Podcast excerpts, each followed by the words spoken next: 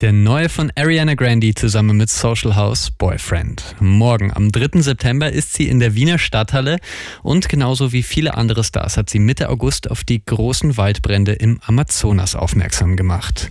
Der größte Regenwald der Welt brennt, es ist bereits der 16. Tag und die Medien kümmern sich einen Dreck darum, zitieren Medien ihren Instagram-Eintrag. Nun, mittlerweile ist das Thema in aller Munde. Am Freitag beginnt der Amazonas-Gipfel im kolumbianischen Letizia ohne Brasiliens Präsident Jair Bolsonaro Bolsonaro.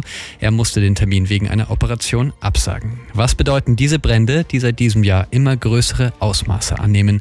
Wird die grüne Lunge unserer Welt gerade vernichtet? Dafür darf ich Mortimer Müller von der Universität für Bodenkultur im Studio begrüßen, gleich im Wissenschaftsradio. Wissenschaftsradio. Das Forschungsmagazin auf Radio Enjoy 91.3. So, willkommen und hallo Mortimer. Hallo, grüß dich. Schön, dass du da bist. Ähm, einen Lichtblick, den hat es eigentlich bereits gegeben. Bis November sollen im Amazonasgebiet keine Waldbrände mehr gelegt werden dürfen. Das hat die brasilianische Regierung Ende August entschieden. Ist der Regenwald jetzt gerettet? Würde ich so jetzt mal nicht sagen. Es ist einerseits so, dass jedes Jahr sehr große Waldflächen verbrennen und andererseits so, dass es natürlich nur ein temporäres Verbot ist und die Mechanismen, die dahinter stecken, werden dadurch sicher nicht äh, aufgehalten. Ja. Dieses Jahr hat es fast doppelt so viele Feuer gegeben wie letztes, aber so ein Bericht der deutschen Taz, 2005 waren es noch viel mehr. Wie gefährlich ist denn diese Vernichtung des Regenwalds, die gerade passiert? Also dazu muss man mal sagen, ähm, der Regenwald in Brasilien ist der, das größte zusammenhängende Gebiet eines tropischen Regenwaldes. Es gibt andere Regenwälder auch noch, andere tropische Regenwälder, zum Beispiel Afrika, in Indonesien. Und überall kann man eigentlich das gleiche Phänomen beobachten, dass mehr Regenwald abgeholzt wird, als nachwächst. Wenn man das jetzt sieht, einerseits auf die Speicherfunktion des Regenwaldes. Also der Regenwald speichert sehr viel CO2 aus der Atmosphäre. Und wenn diese Wälder jetzt verbrennen, wird dieser, dieser CO2 sehr rasch freigesetzt. Das heißt, äh, das trägt natürlich dazu bei, dass äh, der CO2-Gehalt in der Atmosphäre ansteigt, dass der Klima dass die Klimaerwärmung sich wahrscheinlich auch verschnellert. Ähm, und man kann eigentlich davon ausgehen, dass je mehr Regenwald äh, vernichtet wird, desto größer ist das Risiko und dass dieser Regenwald auch nicht mehr nachwächst. Ja. Weil der Regenwald jetzt nicht nur als grüne Lunge fungiert, sondern auch als Regenwasserspeicher. Wenn diese Flächen jetzt abgeholzt werden, dann wird nicht mehr so viel Wasser, kondensiert nicht mehr so viel Wasser, ist nicht mehr, nicht mehr so viel äh, Wasserdampf an die Umgebung abgegeben und dadurch bilden sich auch nicht mehr so viele Regenwolken, so viele Gewitter. Das ist so ein Kreislauf, ein negativer Kreislauf. Das heißt, je mehr Regenwald abgeholzt wird, desto weniger regnet es.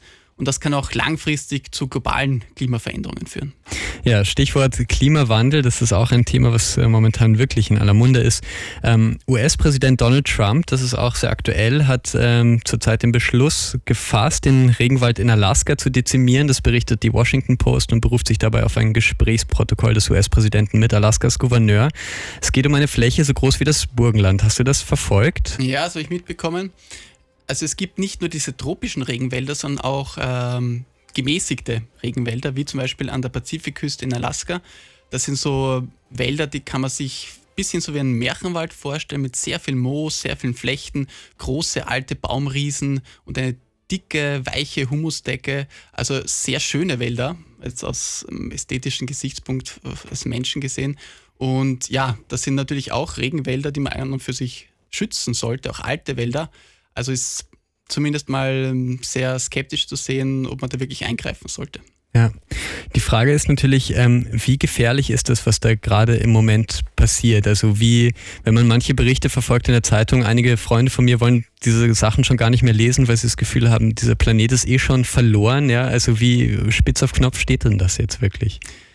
Ja, es hängt immer davon ab, in welchen Zeitskalen man denkt und in, in ähm, also die Brände im Amazonas sind ja nicht die einzigen Brände, ja. die dieses Jahr auch äh, sehr prominent waren in den Medien.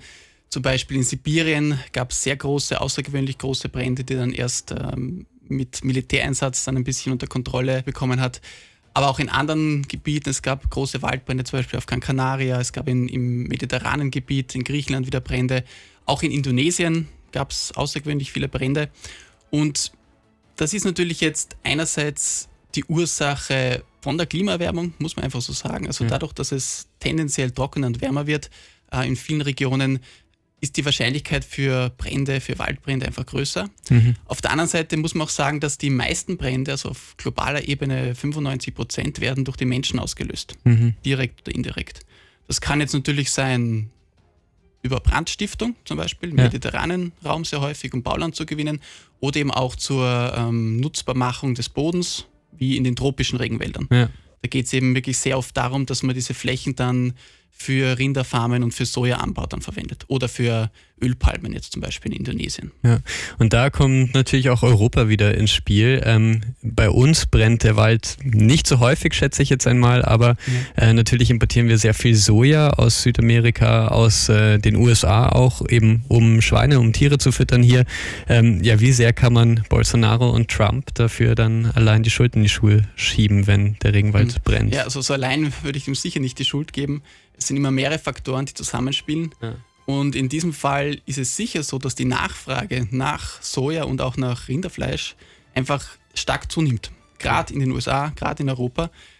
Also wenn man so sieht, sind wir natürlich mit Schuld in gewisser Weise, dass dieser Regenwald auch abgeholzt wird. Weil es ist halt ein, ein, eine Sache von Angebot und Nachfrage und es ist halt einfach die Nachfrage da.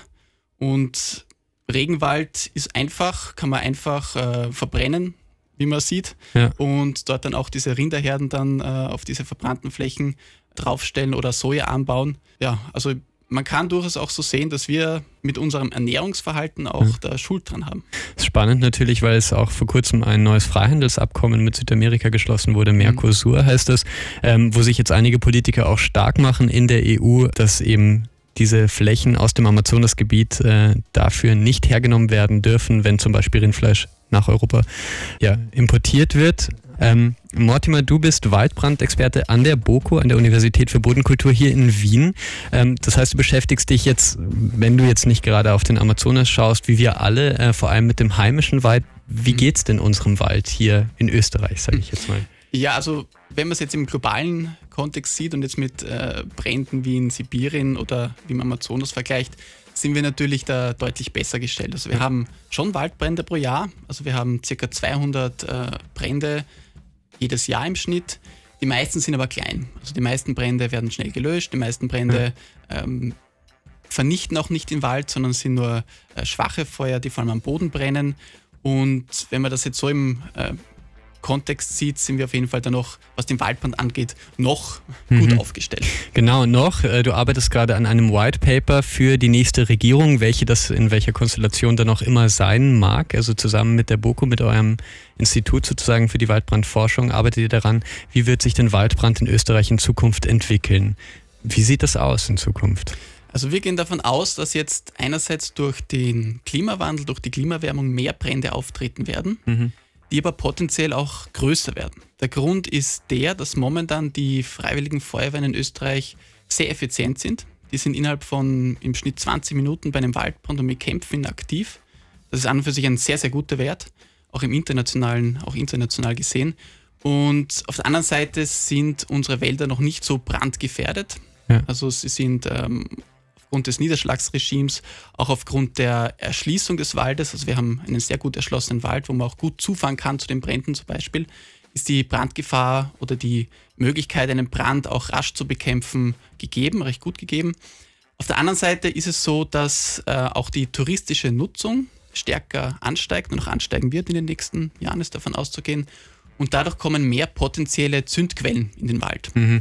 Das sind zum Zigaretten Beispiel, zum ja, Beispiel. Zigaretten, sehr häufig wirklich die Zigarette. Es sind Lagerfeuer, es können auch sein, zum Beispiel heiße Katalysatoren von Autos, mhm. die einfach zu Bränden führen. Und auch da ist davon auszugehen, dass diese potenziellen Zündquellen einfach mehr werden. Wenn es dann trockener wird und nachdem der Mensch auch für 85 Prozent aller Waldbrände in Österreich verantwortlich ist, gehen wir auch davon aus, dass einfach mehr Brände entstehen. Also wir haben äh, auf der einen Seite natürlich ein Klima, das sich verändert. Wir hatten jetzt zwei trockene Sommer, vor allem 2018 war ein sehr trockener Sommer. Und zusätzlich ähm, spielt natürlich auch eine Rolle, wie ist denn dieser Wald aufgebaut? Wir haben sehr viel Nutzwald, sage ich, in Österreich. Also es geht sehr viel um, um Fichten, die schnell wachsen und dann viel Ertrag bringen, wo man in Österreich sowieso genug Probleme jetzt hat mit dem Borkenkäfer, der quasi diese Fichtenpopulationen relativ schnell dezimieren kann.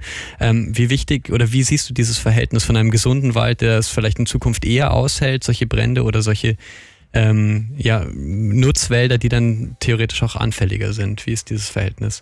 Also der klassische Nutzwald jetzt in Österreich, das wäre so die Fichtenmonokultur. Ja. Das heißt der reine Fichtenbestand, wo die Fichten auch sehr dicht stehen, ähm, wo es auch sehr trockene Verhältnisse gibt, weil kaum Regenwasser jetzt durch, diese, ähm, durch diesen speziellen Schirm der Fichten auch zum Boden vordringt.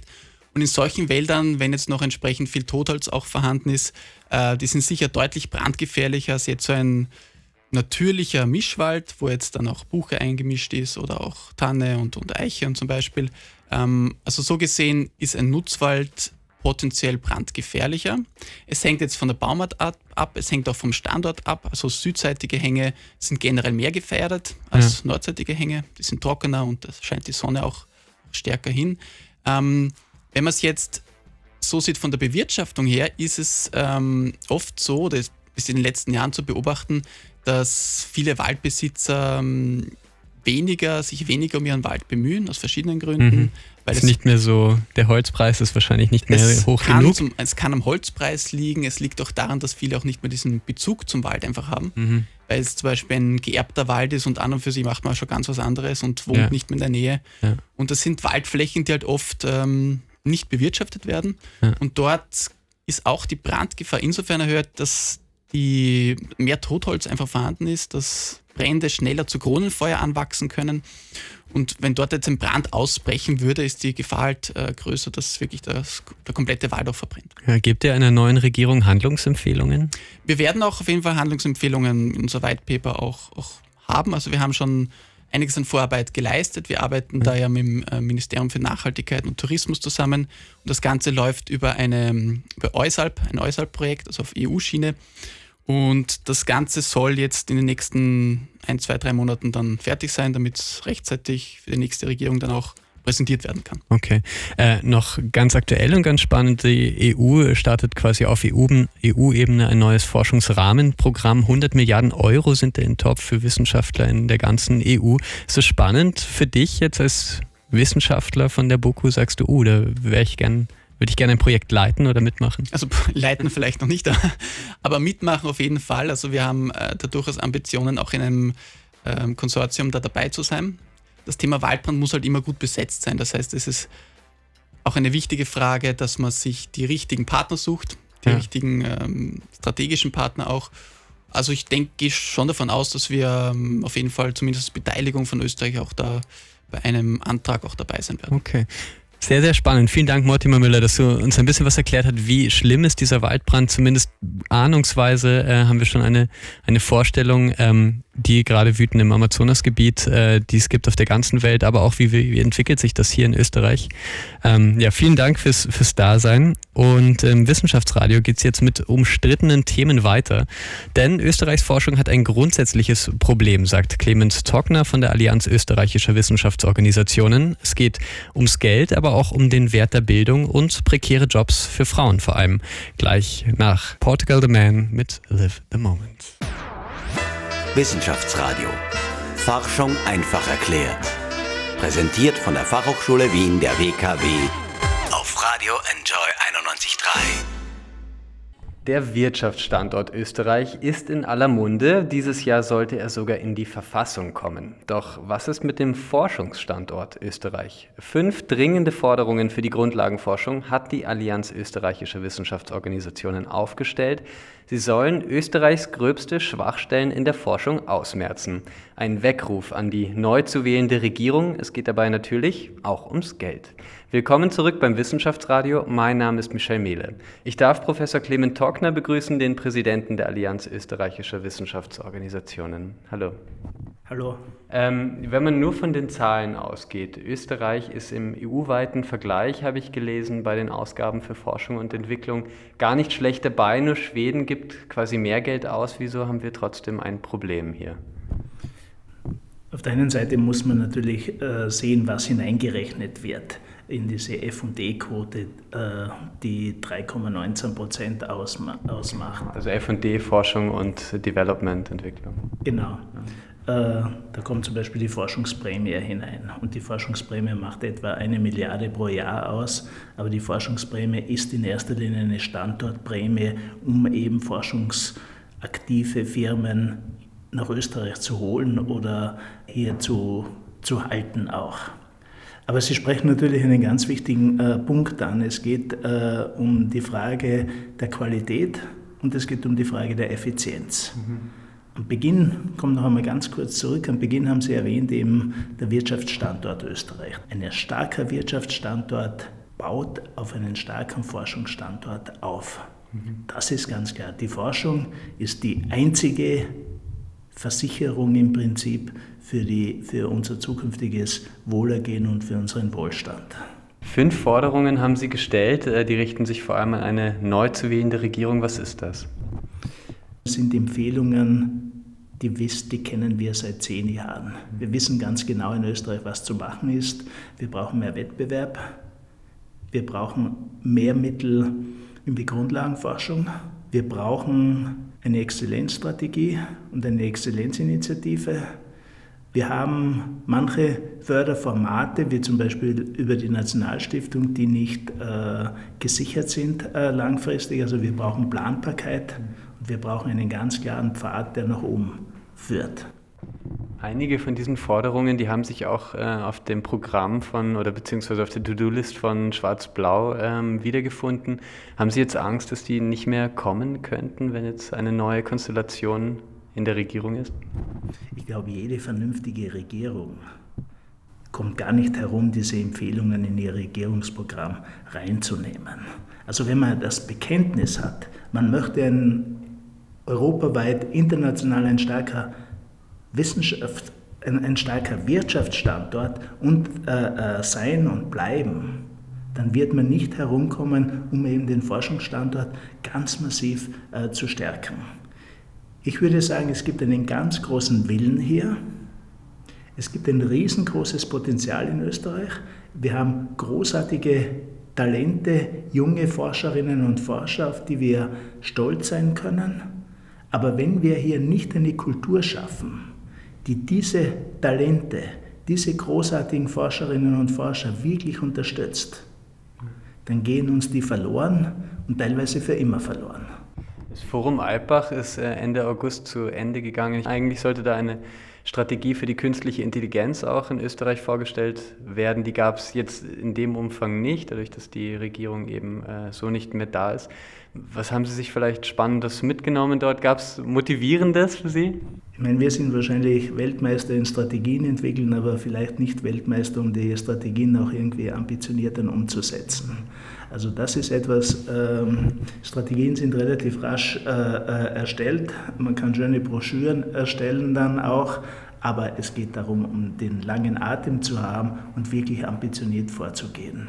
Wenn wir darüber reden, über die Verbesserung der Rahmenmöglichkeiten für die Forschung, dann redet man natürlich auch über die Forschung vielleicht als Arbeitgeber. Es ist häufig der Fall, äh, vor allem bei Frauen, dass sie nur einjährige Verträge an Universitäten haben. Vor dem Sommer gab es einen Fall, eine 54-jährige Chemikerin, die nach zwölf Jahren gekündigt wurde, nach zwölf Jahren Einzelverträgen, Einjahresverträgen. Wieso ist es so schwierig, das zu verbessern? Vielleicht am Beginn eine Zahl. In Österreich gibt es etwa 40.000 Menschen, die in der Forschung oder in der Kunst tätig sind. 80 Prozent davon sind in prekären Beschäftigungsverhältnissen. Es gibt wahrscheinlich keinen anderen Arbeitsbereich, wo der Anteil an Personen in prekären Arbeitsverhältnissen so groß ist. Es kann nicht sein, dass wir, dass Wissenschaftlerinnen und Wissenschaftler das erste Mal mit 40 oder noch später eine längerfristige oder langfristige Perspektive haben.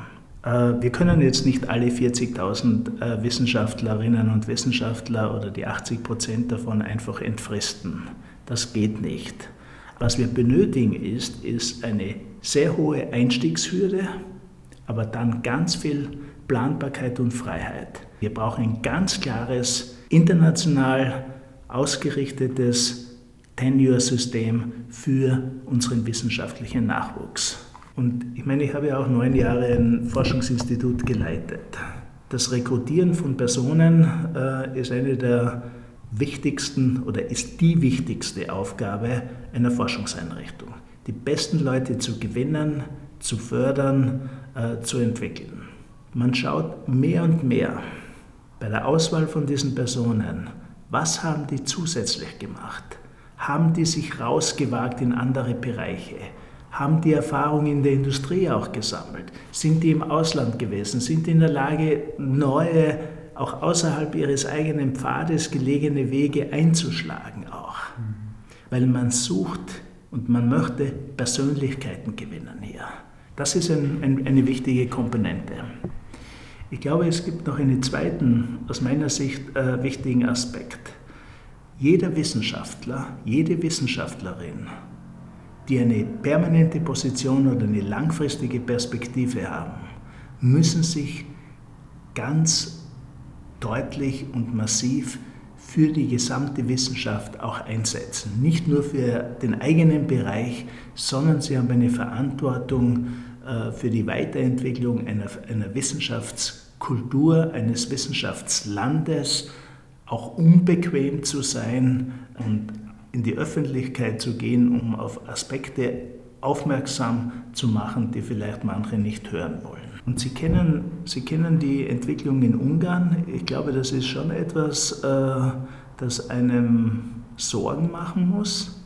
Freiheit und Sicherheit war ja eben auch das äh, Motto vom Forum Alpbach. Also das ist natürlich spannend. Die Central European University ist jetzt die erste, die tatsächlich vertrieben worden ist aus Ungarn. Sie wird sich jetzt Mitte November offiziell eröffnen hier in Wien. Ähm, wie, genau, wie sehen Sie das? Ich zitiere den, den jetzigen Wissenschaftsminister, der sagt, jeder ist frei und kann forschen, was er will. Aber wir stellen einfach die Ressourcen nicht zur Verfügung. Das heißt, jeder an der Universität kann, was auch immer, Genderforschung oder sonst etwas machen, aber es gibt einfach keine, keine Mittel dafür. Und das ist natürlich eine Form der, der, Einschränkung der wissenschaftlichen Freiheit, einer massiven Einschränkung der wissenschaftlichen Freiheit auch. Ein dritter Aspekt ist natürlich auch, wie wird der Präsident einer Organisation oder der Rektor besetzt? Gibt es hier autonome Verfahren oder greift die Politik ein? Und ich glaube, das sind so äh, Aspekte, die, die, die, zentral sind für das äh, Aufrechterhalten der wissenschaftlichen Freiheit. Und alle diese Punkte werden hinsichtlich der Central European University im Prinzip äh, angegriffen. Und dadurch ist der Central European University eigentlich nichts anderes übrig geblieben, als aus Budapest wegzugehen. Wir haben ja ein Abkommen mit Ungarn, ein Kooperationsabkommen mit unserer Schwesterorganisation in Ungarn. Und wir überlegen uns natürlich, äh, ob wir dieses Abkommen aufrechterhalten sollen oder ob wir es sistieren sollten. Wir schauen auch, dass wir nicht verwendet werden als Argument dann einer ansonsten restriktiven Wissenschaftspolitik und sagt, ja, aber wir haben eh dieses Abkommen, da kann jeder forschen, also dass wir als Ausrede oder als Beispiel verwendet werden, äh, obwohl es nur einen kleinen Teil äh, darstellt. Aber wir müssen uns auch immer wieder überlegen, wie können wir die großartigen Forscherinnen und Forscher in Ungarn auch unterstützen, uns nicht alleine zu lassen. Also es ist auch ein Solidaritätsaspekt gegenüber nicht der Forschungsorganisationen oder des Staates dort, sondern gegenüber den individuellen Leuten dort. Weil wenn die beginnen auch wegzugehen, dann hat das natürlich so einen negativen Feedback-Prozess, wenn die besten Leute weggehen, wo, die Wirtschaft darunter leidet, es leidet die Demokratie darunter, es leiden die kritischen Stimmen darunter, es leidet der Journalismus darunter auch, wenn alle diese guten Leute weggehen. Das ist eine schwere Entscheidung äh, wahrscheinlich. Haben Sie eine Frist gesetzt für sich selbst? Ja, wir werden das im, innerhalb des kommenden, Jahr, mhm. des kommenden Jahres entscheiden, aber wir werden das natürlich kontinuierlich äh, beobachten und dann, wenn es nicht mehr tragbar ist, wenn diese Unabhängigkeit nicht mehr gewährleistet ist, äh, dann müssen wir einfach sehr rasch handeln. Mhm. Ich habe noch eine Frage, weil ähm, ich bei meiner Recherche gesehen habe, Sie sind äh, Gewässerökologe, damit ist quasi, da kommen Sie her. Ähm, und äh, Sie waren vor 25 Jahren in Ruanda. Das ist 1994, war von April bis Juli großer Genozid in Ruanda, wo bis zu einer Million Menschen gestorben sind. Wie schauen Sie denn auf dieses Datum zurück? Haben, wie viel haben Sie dort damals, ich, Sie waren wahrscheinlich später danach dort, wie viel haben Sie da noch mitbekommen davon damals? Ich meine, ich bin am Tag meiner letzten Dissertationsprüfung bin ich nach Ruanda geflogen, mhm. äh, war sechs Monate dort und bin etwa zwei Wochen vor dem Ausbruch äh, des Genozids zurück äh, nach Österreich. Äh, ich bin dann im Herbst, also mehrere Monate nach Ende äh, des Genozids, noch einmal in Ruanda gewesen. Äh, zwei, ich habe ich hab, diese sechs Monate habe ich mit drei Ruandesen äh, fast jeden Tag zusammengearbeitet. Mhm. Zwei davon sind umgebracht worden während dieses Genozids. Und man hat natürlich schon den Hass gespürt im Land und es hat sich sehr stark äh, verschlechtert äh, äh, in den letzten Monaten, als ich dort war. Es war dann Ausgangssperre am Abend, das hat, man hat immer wieder Schießereien gehört und so weiter. Man konnte nicht mehr wirklich im Land herumfahren. Aber eigentlich haben wir vertraut, dass das nicht passieren kann, weil eben mehrere tausend äh, äh, UN-Soldaten stationiert waren. Die beiden, die umgebracht worden sind, die haben gesagt, in ihrem Dorf wird das nie passieren, weil eben der Zusammenhang zwischen den beiden Ethnien, den Tutsi und den Hutu, eigentlich optimal funktioniert hat. Es, hat dann, es ist dann trotzdem äh, dazu gekommen, weil eben dieser Hass dann von außen äh, diesen Gemeinschaften aufgedrängt worden äh, ist. Nach dem Genozid war das Unglaubliche, das man äh, bemerken konnte, ist, man ist nach Kigali gekommen und man muss sich vorstellen, eine Stadt, und man kommt in eine Stadt, in der man sechs Monate gelebt hat, und man kommt in diese Stadt zurück und äh, es ist fast die gesamte Bevölkerung ausgetauscht worden. Also vorher war das Englisch, äh, französischsprachig und nachher war das englischsprachig. Das heißt, man, man äh, ähm,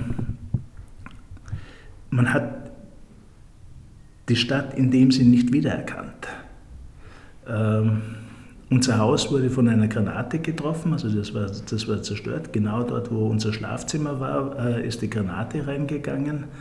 Wir hatten einen, der dritte Mitarbeiter, der hat sich für über einen Monat in den Sümpfen versteckt und der hat überlebt. Äh, wir haben anschließend äh, in Wien äh, mit Ruandesen, mit der ruandesischen Community einen Verein gegründet, um eben gerade den Schülerinnen und Schülern zu helfen dann. Ähm, und habe dann natürlich viele Jahre noch Kontakt gehalten zu den Exil-Ruandesen. Es war sicher einer der prägendsten Erfahrungen in diesem Land gearbeitet zu haben. Und es hat sicher dazu beigetragen auch, äh, dass man einfach, dass einem bewusst wird, unter welchen privilegierten Zuständen wir einfach leben dürfen auch. Erschreckend äh, war auch, ähm, also nach dem äh, Genozid waren 150 NGOs im Land tätig. Äh, wie wenig diese NGOs eigentlich äh, äh, zusammengearbeitet haben und dass es hier eigentlich auch neben der absolut überzeugten Hilfe für das Land natürlich auch um einen, um, um einen eigenen, entsteht ein Wirtschaftsfaktor auch wieder rundherum auch. Und das ist etwas, was man, was, was einen im gewissen Sinne ein bisschen erschreckt, ähm, weil da so eine Art Nebencommunity entsteht, die teilweise dann nicht äh, neben den, weil die auch nicht in dieser gleichen Form ein Land verstehen kann auch. Also wie man, wie man ein Land äh, am besten helfen kann oder unterstützen kann. Und das sind, wir kennen auch hier die Mechanismen Bildung, Bildung, die Frauen unterstützen dabei, äh, freie Presse und diese Aspekte dort zu investieren. Und ich besuche, wenn ich unterwegs bin, irgendwo in Afrika oder so, das Erste, was ich immer besuche, sind die Universitätsbibliotheken das ist manchmal eben erschreckend, wenn man äh, sieht, diese leeren äh, Bibliotheken und dass man über das Land mehr Informationen in Europa erhalten kann als im Land äh, äh selbst. Und da diese Form, äh, äh, und da fehlt es an, an, an, der wirklichen Unterstützung dabei. Vielen Dank, Herr Clement Trockner. Ich glaube, Sie haben uns heute gut dargestellt, wie wichtig es ist, ähm, wie privilegiert wir sind hier in Österreich, aber wie wichtig es ist, äh, in Forschung und Bildung zu investieren. Fünf Forderungen haben Sie gemeinsam ähm, mit der Allianz der Wissenschaftsorganisationen aufgestellt für eine zukünftige Regierung. Wir sind gespannt, was äh, sich da entwickelt. Ganz vielen Dank. Wissenschaftsradio. Forschung einfach erklärt. Präsentiert von der Fachhochschule Wien der WKW auf Radio Enjoy 91.3. Einmal umgefallen und schon war ich da. Nur einen Steinwurf entfernt von der FH Wien, der WKW, befindet sich das Research Cluster SMEs and Family Businesses. Es ist quasi das Forschungslabor der FH Wien, der WKW. Hier rauchen die Köpfe, hier werden wirtschaftswissenschaftliche Konzepte und Strategien erstellt, unterschiedliche Aspekte und Bereiche der wirtschaftlichen Gegebenheiten untersucht und analysiert. Mir gegenüber sitzt Fachhochschulprofessorin Dr. Ann-Christine Schulz. Sie ist eine der Leiterinnen im Research Cluster, zuständig für das Kom Competence Center Strategy and Competitiveness. Hallo. Hallo. Für jemanden, der mit dem Wort Research Cluster vielleicht noch nicht so viel anfangen kann, was ist das genau? Das Research Cluster ist das Forschungszentrum der FH Wien der WKW. Hier versuchen wir Wissenschaft zu machen. Das heißt, wir sind ein Center bestehend aus elf Mitarbeitern, äh, das sich unterteilt in ein ähm, wirtschaftsethisches Zentrum, also das Competence Center for Corporate Governance and Business Ethics und das Competence Center for Strategy and Competitiveness, in dem wir eher unternehmensstrategische Fragestellungen untersuchen. Das äh, Wirtschaftsethische Zentrum wird von Professor Dr. Markus Scholz geleitet und die untersuchen dort Fragen des strategischen Nachhaltigkeitsmanagements und CSR-Managements und auch beispielsweise Fragen der werteorientierten Führung. Im Bereich ähm, Unternehmensstrategie, das ich ähm, leite, untersuchen wir Fragen im Bereich Unternehmensstrategie, kleine und mittlere Unternehmen, Entrepreneurship oder auch Regionen und Cluster. Das heißt, wir betreiben also Forschungsprojekte für die Wissenschaft mit dem Ziel, exzellente Forschungsprojekte durchzuführen und die in hochrangigen Top-Journals ähm, zu veröffentlichen. Darüber hinaus innovative Lehrveranstaltungen durchzuführen ähm, und aber auch das Wissen, was wir generieren, letztendlich auch in die Praxis zu transferieren. Sie sind zuständig für einen Teil des Clusters und zwar für den, der sich mit Strategie und Wettbewerbsfähigkeit beschäftigt. An welchen Forschungsprojekten haben Sie denn da bisher geforscht, zum Beispiel, wenn man das konkret machen möchte vielleicht? In unserem Strategiebereich arbeiten wir an ganz unterschiedlichen Themen. Das heißt einmal an wirklich sehr wissenschaftlichen Themen, aber auch an Praxisfragestellungen. Ein Thema zum Beispiel aus dem wissenschaftlichen Bereich, da haben wir, ähm, oder habe ich zusammen mit einer Kollegin von der Universität Aarhus in Dänemark, ist auch eine sehr gute Uni, da haben wir ähm, zum Thema Managementbezahlung geforscht und uns angesehen, ähm, dieses kontroverse Thema der relativen Überbezahlung, ob das vielleicht auch negative Auswirkungen auf die Unternehmensreputation hat, also wie so ein Unternehmen wahrgenommen wird. Und äh, während man ja wahrscheinlich eher vermutet, dass das eher negative Effekte hat, konnten wir zeigen, dass das gar nicht der Fall ist, sondern mitunter sogar positive Effekte hat. Es kommt aber sehr stark darauf an, was letztendlich überbezahlt wird. Wenn man sich die einzelnen Komponenten anschaut, gibt es da erhebliche Unterschiede. Und so zum Beispiel die Überbezahlung in Form von Aktien ähm, Entlohnung ist zum Beispiel einen sehr negativen Effekt bei solchen Unternehmen. Genau, das sind, ist, war so ein Thema, womit wir oder ich mich auch in dem Fall beschäftigt habe, und das so veröffentlicht wurde im Review of Managerial Science, also einem guten wissenschaftlichen Journal. Anderes Thema beispielsweise, mit dem wir uns beschäftigen, ähm, insbesondere meine Kollegin, die Stiftungsprofessorin Dr. Anne-Maria Busch. Ähm, da geht es zum Thema Digitalisierung um Kooperation zwischen etablierten Unternehmen des produzierenden Gewerbes und Start-up-Unternehmen. Das ist jetzt ein ganz spannendes Projekt ähm, mit der Idee, also dort eine Studie zu erstellen bis Ende dieses Jahres, indem wir also ähm, uns spezielle Kooperation zwischen diesen etablierten Unternehmen und Start-up-Unternehmen, also die Soft- oder Hardware beispielsweise herstellen, anschauen. Wir wissen, dass es solche Kooperationen gibt hier in Österreich und wir wollen jetzt nun also wissen, welche Arten ähm, es an Kooperationen gibt, welche Motive und Hintergründe es gibt und wie solche Kooperationen letztendlich angefangen werden, aber auch beendet werden und was wir daraus lernen können und auch den Unternehmen letztendlich mitgeben können. Da haben wir demnächst auch eine Veranstaltung, die wir äh, in dem Zusammenhang durchführen, einen sogenannten Strategy Morning. Veranstaltungen sind bei uns im Forschungscluster, finden immer regelmäßig statt.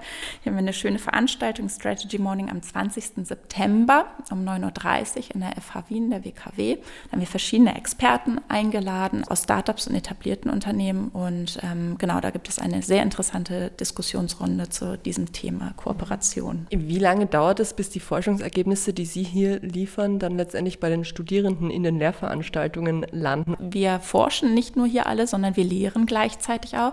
Das heißt, wir sind eingebunden in die Lehrveranstaltung der FA Wien im Bereich Strategie, ähm, Microeconomics of Competitiveness und die wirtschaftsethischen Veranstaltungen. Dort fließt natürlich direkt ähm, alles ein, was uns beschäftigt. Und das sind natürlich auch diese Forschungsfragestellungen. Ähm, Studierende können, sind natürlich auch immer eingeladen zu den Veranstaltungen wie dem Strategy Morning oder in den CGB Lectures, die wir hier veranstalten. Aber letztendlich das, was wir hier auch forschen, solche Themen landen natürlich direkt als Kurzvortrag oder ähm, ja, als kurze Diskussion direkt in den Lehrveranstaltungen. Jetzt ist die Wirtschaftswelt, die Arbeitswelt ja im ständigen Wandel. Was werden denn vielleicht so in der Zukunft die großen Themen sein, die auf Wirtschaftsforscher wie Sie zukommen werden? Ja, da, gibt es wahrscheinlich ganz viele Themen, die wir auch nicht alle behandeln können, aber natürlich wird uns, da wir so im Bereich Strategie und Wirtschaftsethik und Corporate Governance forschen und arbeiten, natürlich solche Fragestellungen wie Digitalisierung eine große Rolle werden, äh, wie Unternehmen darauf Antworten finden, wie äh, Unternehmen diese Transformationsprozesse durchleben. Wie gesagt, durch zum Beispiel so ein Projekt wie Kooperation von Startups und ähm, Unternehmen als auch beispielsweise durch diese damit verbundenen wirtschaftsethischen Fragestellungen, die damit natürlich eng verknüpft sind, oder Frage von Kontrolle von Unternehmen, wie beispielsweise im Bereich der Corporate Governance. Was sich ja vielleicht auch wandeln wird nach äh, September, ist die Regierung in Österreich. Was erwarten sich die Wissenschaftler denn von einer gegebenenfalls neuen Aufstellung der Regierung?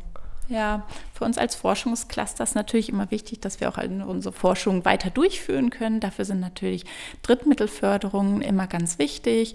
Einige Projekte oder Forschungsprojekte, die wir durchgeführt haben, waren auch ähm, extern ähm, gefördert. Und natürlich wäre es daher schön, wenn ähm, es weiter Möglichkeiten gibt, also dass diese Forschung extern durch, äh, weiterhin durch die Stadt beispielsweise, durch das Landbund gefördert wird, auch an der FH. Ähm, und das Zweite ist natürlich auch als Forschungscluster. Wir haben hier auch Doktoranden, die hier arbeiten. Und diesen Nachwuchs möchte man irgendwie fördern, integrieren. Und von daher, da wir eine Fachhochschule sind, keine Universität, wäre es aber in Zukunft schön, wenn es irgendwelche Möglichkeiten der engeren Zusammenarbeit diesbezüglich vielleicht mit Universitäten gibt, wenn es Doktorandenprogramme, Graduiertenschule oder sonst irgendwas gäbe. Danke vielmals, dass Sie sich die Zeit genommen haben. Erster Tag nach dem Urlaub habe ich gehört. Vielen Dank fürs Interview. Ja, vielen Dank. Das war Anna Moore im Gespräch mit Ann-Christine Schulz vom Research Cluster der FH Wien der WKW. Vielen Dank fürs Dabeisein. Wenn euch die Sendung gefallen hat oder ihr jemanden kennt, den das Thema interessiert, gerne teilen. Ansonsten hören wir uns nächste Woche wieder im Wissenschaftsradio, dann mit dem berühmten Ökonomen Stefan Schulmeister über die aktuelle Wirtschaftslage und die neue Facebook-Währung Libra. Seid dabei am Dienstag um 10 Uhr. Mein Name ist Michel Mehle und ich verabschiede mich heute mit sehr guter Laune. Hier sind Volkshilfe und Hey Du. Wissenschaftsradio, das Forschungsmagazin. Jeden Dienstag von 10 bis 11. Alle Infos unter Enjoy